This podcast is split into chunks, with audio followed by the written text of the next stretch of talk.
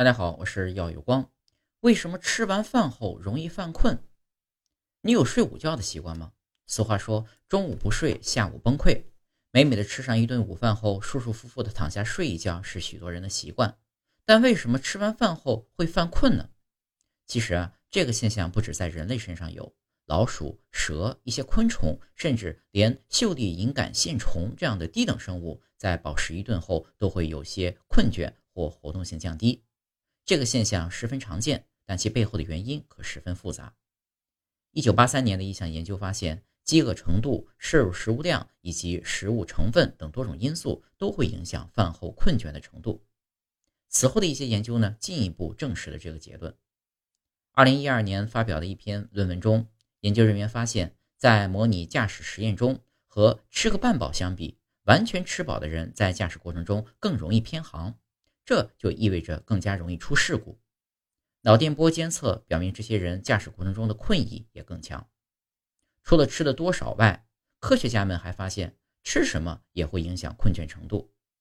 根据2018年发表的一篇论文，无论身材是胖还是瘦，在吃一顿高热量、高碳水的饮食后呢，人们都会犯困。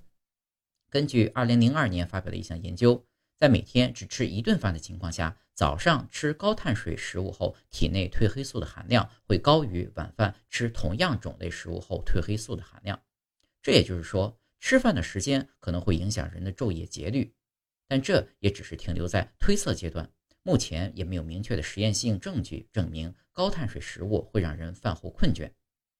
由于饭后困倦的问题涉及的因素实在是太多了，消化、神经、内分泌。各种因素混杂在一起，导致我们至今无法搞清楚究竟是什么让我们中午不睡，下午崩溃。但这也并不妨碍我们去解决这个问题。比如，2015年的一项研究发现，午饭后暴露在蓝光环境下，可以显著降低大脑中阿尔法波的水平，提升认知能力。阿尔法波是大脑困倦的标志，它的活动降低意味着人会更加清醒。这也就是说，对于天天坐在电脑前的都市白领来说，午饭后忍着困盯一会电脑屏幕，或者高强度的刷刷手机，可能就会变得更加清醒。